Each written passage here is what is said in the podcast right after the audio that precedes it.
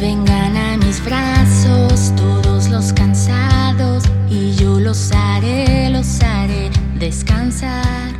Hola chicas, bueno, comenzamos con Juan 1 y hay un versículo que me gusta mucho que es el 3, que dice que por medio de Jesús todas las cosas fueron creadas. Sin Él nada de lo creado llegó a existir. En Él estaba la vida y la vida era la luz de la humanidad. Esta luz resplandece en las tinieblas. Y bueno, eh, todas las cosas fueron creadas en Jesús y aquí viene nuestra identidad. Nosotras fuimos creadas por medio de Jesús, a través de Jesús. Y es bien importante que, que podamos abrazar esta verdad y saber que no estamos aquí en la tierra por casualidad, no estamos aquí por que venimos porque descendemos del mono o porque fuimos un accidente de nuestros papás. Estamos aquí porque Dios nos creó y nos creó a través de Jesús. Y somos personas, seres humanos que nacimos en el corazón de Dios. Dios nos pensó, nos planeó, Dios nos dio vida y eso le da sentido a nuestra existencia. Dice que sin Jesús nada de lo creado llegó a existir. Esta tierra, este mundo, todo lo que vemos es posible gracias a Jesús. En verdad siempre bueno, sabemos y conocemos que hay poderes oscuros, ¿no? Siempre hay situaciones que si hay la lectura de las cartas, que si la hechicería, que si hay se movió tal cosa, que si el fantasma. Y siempre va a haber situaciones así a nuestro alrededor. Pero desde aquí eh, podemos ver en este versículo cómo Jesús es la autoridad máxima, es el poder máximo y no hay nada, no hay, no hay ningún poder de las tinieblas que sea más grande ni más fuerte que Él. Y ahí nosotras tenemos que empezar a transformar nuestra mentalidad y hacerla como la mentalidad de Dios, como lo que nos enseña su palabra, porque muchas veces tenemos una enseñanza o una mentalidad de pues simplemente de las cosas que estamos rodeadas, ¿no? O de lo que escuchamos de la abuelita, de la tía, eh, de la televisión, de muchos lugares y nos hacemos ideas que son erróneas. Entonces aquí podemos ver que, que toda la tierra, todo este universo fue constituido y fue creado por el poder de Dios y a través de Jesús.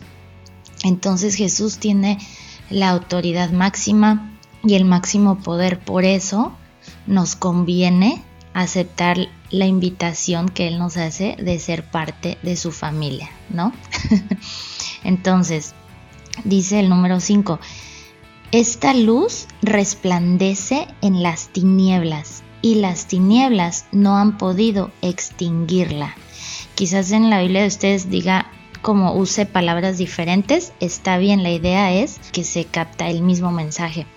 Entonces, dice que la luz de Jesús resplandece en las tinieblas. Es lo mismo que les digo, chicas, no hay poder oscuro, no hay nada, pesadillas, este, que si el fantasma, que si el, no sé qué, la historia del panteón, del, ¿no? Del, del tatarabuelo que anda ahí paseándose en, en los cuartos, o sea, no hay nada, chicas, no hay espíritu que pueda permanecer delante de la luz de Jesús. Dice que las tinieblas no han podido apagar la luz de Dios y siempre la luz va a vencer las tinieblas.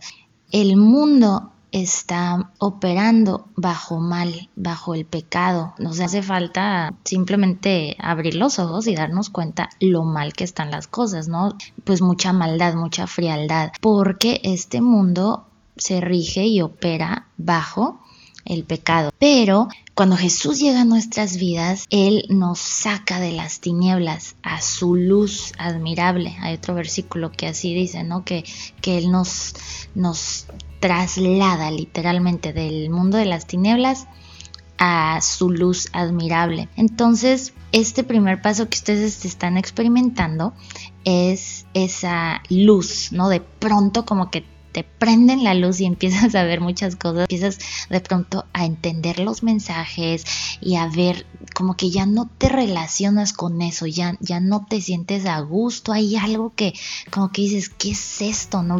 Ves literalmente ahí la, la maldad, ¿no? En tus, en tus ojos, ¿no? ¿Por qué? Porque tus ojos ya están siendo abiertos a la luz pero chicas, esto va en aumento, por eso ustedes tienen que crecer y hay más y más y más que Dios tiene para ustedes.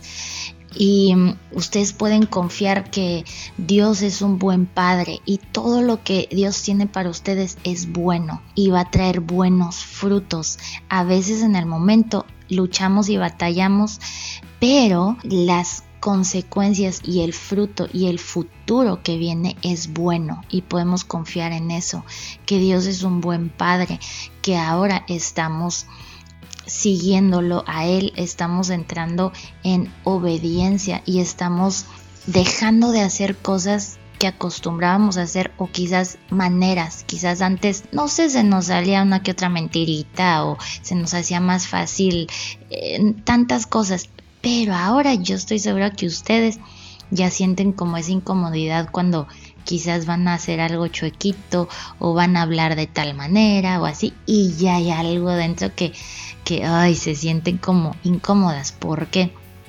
Porque Dios, Jesús vino a enseñarnos otra manera de vivir muy diferente a la que estamos acostumbradas. ¿Y qué es esta manera de vivir? Es una manera que nos trae que nos acerca a Dios y que nos trae libertad, nos trae buenos frutos, nos trae buenas consecuencias. Mientras que si seguimos con nuestra antigua manera de vivir, pues vamos a seguir viviendo consecuencias pues que no son de vida, sino de muerte. Hay otro versículo, el 1.9, dice que esa luz verdadera la que alumbra a todo ser humano, venía a este mundo. Esto nos está hablando de cuando Jesús llega a la tierra como ser humano, como persona. Él siendo Dios, se despojó de todo lo que tenía para venir a la tierra a ser igual a nosotros, a vivir lo mismo que nosotros este, vivimos, para entregar su vida y resucitar, vencer la muerte y regalarnos a nosotros la vida eterna. Entonces aquí en Juan vamos a empezar a ver la historia de Jesús.